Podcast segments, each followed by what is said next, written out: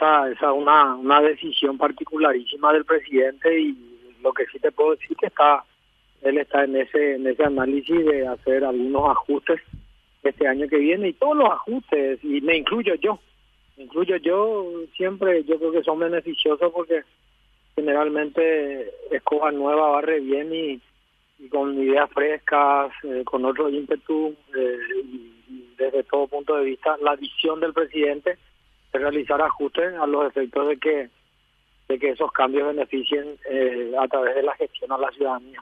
¿Y en qué áreas se harían esos, eh, habría nuevas escobas? Ni si supiese, mi querido Carlos, y disculpame, ¿verdad? Y disculpame, pero ni si supiese yo, eso, eso le corresponde al presidente de la República, ¿verdad? Él seguramente en su momento cuando tome las decisiones va a comunicar oficialmente. Claro, pero eh, no te digo en qué ministerio, pero serían áreas de seguridad, salud, educación, comercio. El brete. Eh, no, y se van a hacer los ajustes que, que él crea conveniente donde donde falta seguramente eh, de que la, la gestión permee más a, a la ciudadanía. Ese, esa siempre es la la voluntad, el pensamiento y la visión del presidente de la República, pero pero yo no desconozco los detalles. Es decir, eh, yo sé que me estás mintiendo elegantemente, porque vos como asesor, uno de los principales asesores del presidente, estoy seguro que sabe, entiendo que no puedas decir porque es facultad del presidente de la República ser el que anuncie los cambios. Yo entiendo eso eh, entiendo y que tengas la prudencia de decir, pero no me digas que no sabes, porque eso sí que no te iba a creer.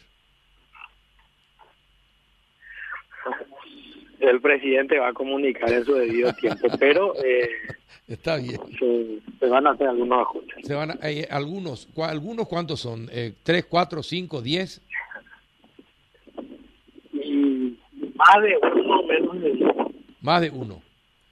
Eh, bueno, vos sabés, vos sabés que vos estás en un cargo muy importante, muy delicado.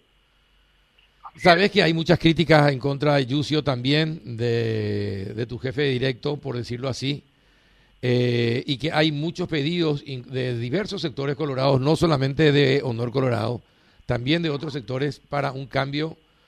Eh, ¿Hay alguna posibilidad de que eso se cumpla o no? Yo me parecía muy muy poco ético que yo hable del cambio del ministro en la cartera en la que yo estoy realizando funciones, pero yo creo que puedo decir, Carlos, eh,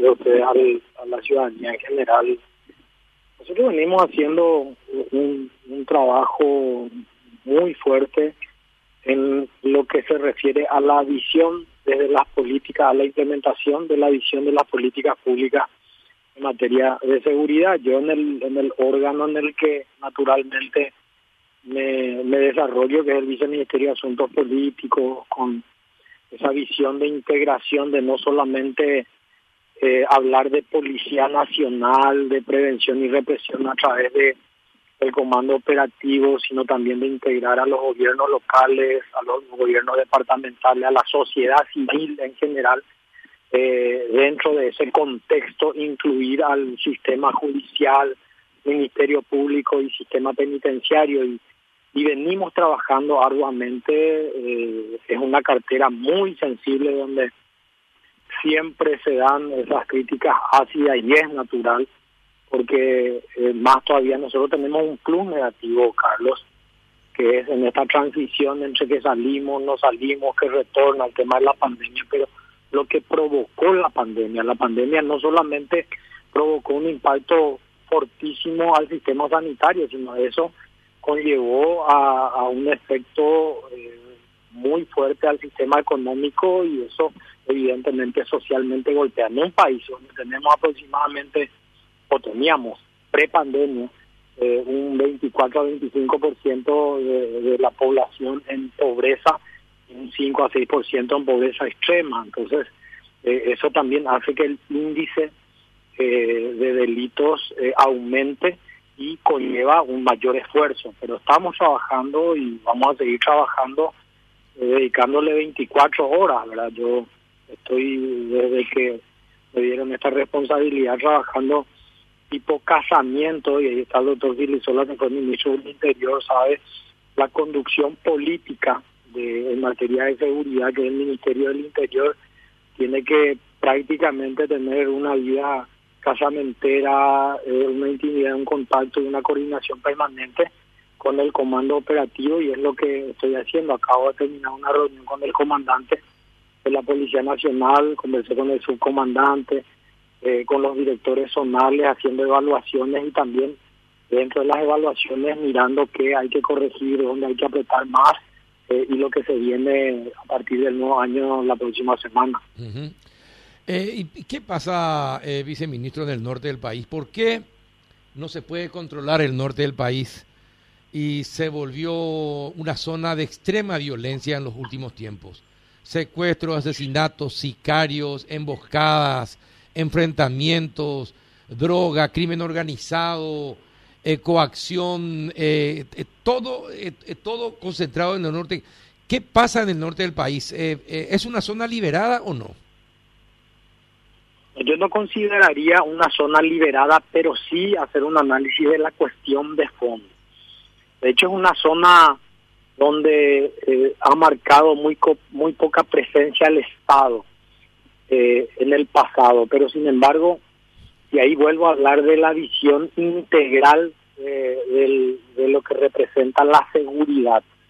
El Estado tiene que estar presente y hablemos eh, específicamente de los departamentos de Concepción, San Pedro, Amambay, y yo no lo digo yo, sino miremos los números, todo lo que se ha invertido en este gobierno, en inversión pública, toda la gran expectativa, Carlos, que hay del capital privado que se va a inyectar, ejemplo, en el departamento de Concepción, con la instalación eh, de industria, frigorífico, la cementera, la, la celulosa.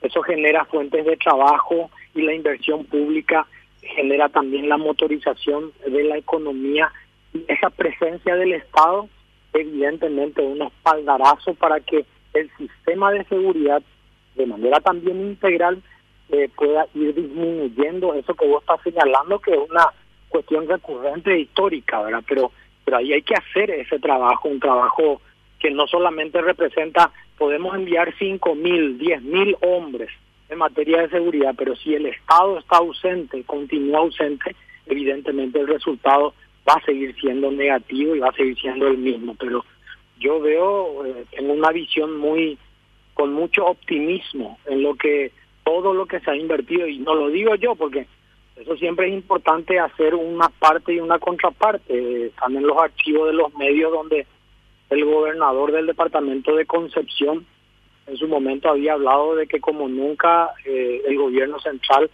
ha mirado a ese departamento y ha realizado las inversiones públicas que que, que tanto se necesitaban, ¿verdad?